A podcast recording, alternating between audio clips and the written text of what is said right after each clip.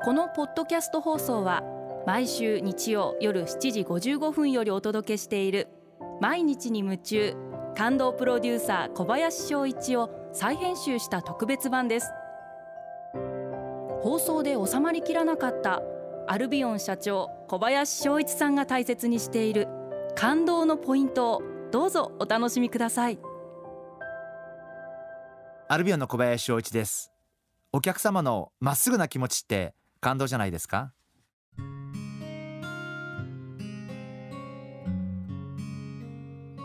先日私どもの商品をお買い上げいただいたお客様から一通のお手紙をいただきました、えー、手紙の中には、えー、素晴らしい商品を作ってくれてありがとう、えー、本当に肌が明るくなってすごく嬉しい。そしていろいろ大変だと思うんだけどこれからも頑張ってください、えー、あなたの会社は、えー、日本の女性の皆様にとっての支えですと。びっしりと2枚お手紙文章を書いてくださって。ああこういう思いで商品を使っていただける方がいらっしゃるんだなということで本当に心から感動しました。これからもこういうお客様の皆様のために頑張っていかなきゃいけないな。そんな風に思った次第です。会社なんでやっぱり売り上げが大事とか利益が大事とかいろいろあるんですけどやっぱりこういうお客様の純粋な気持ち、えー、本当に心が震えました、えー、実は年間30件から40件ぐらいは商品に対するお褒めの言葉あるいは、えー、接客に対するお褒めの言葉あるいは商品に対するお礼の言葉そういったものをいただきます。でこれは本当に私ども嬉しくてやっぱこう一生懸命やってきてよかったな本当にお客様を思って一生懸命もの作ってきてよかったなあるいは現場の美容部員のメンバーからすれば一生懸命お客様を思って接客をして、えー、本当にお客様が喜んでわざわざお買い上げいただいたお客様が一筆お手紙を書いていただいて送っていただける。あるいはメールを会社宛に送っていただける。こういうことって本当素晴らしいなそんな風に思いました。この番組でもポッドキャストの方で、えー、毎月たくさんの方々からたくさんのメッセージをいただいています。あのお仕事のお悩み、えー、あるいはご自身のご意見含めて、えー、いろんな、えー、コメントをいただいております。本当にありがとうございます、えー、今回はこちらのメッセージをご紹介させていただきます。ミューパンクさん女性の方ですね。ありがとうございます。私の仕事での悩みはモチベーションの維持です。就職して現在2年目の私ですが2度ほどプロジェクトの移動があり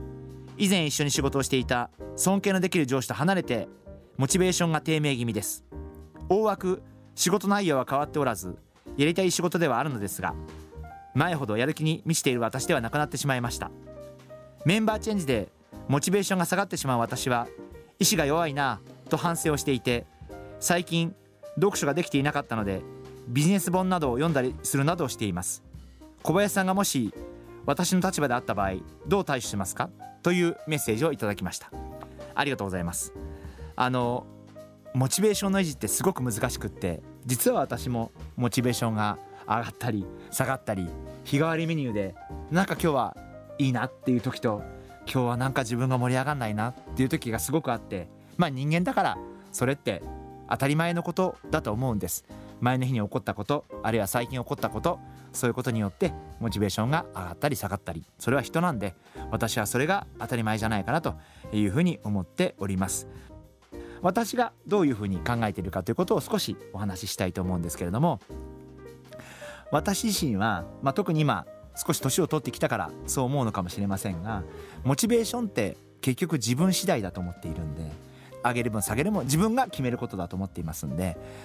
当然上司あるいは私で言えばお取引先様あるいはパートナーそういった方によって多少私も上下するんですけど最後は自分でどうするかというのがモチベーションだと思っていますんでやはり自分自身でモチベーションっていうのは上げていくしかないかなそんなふうに思っています。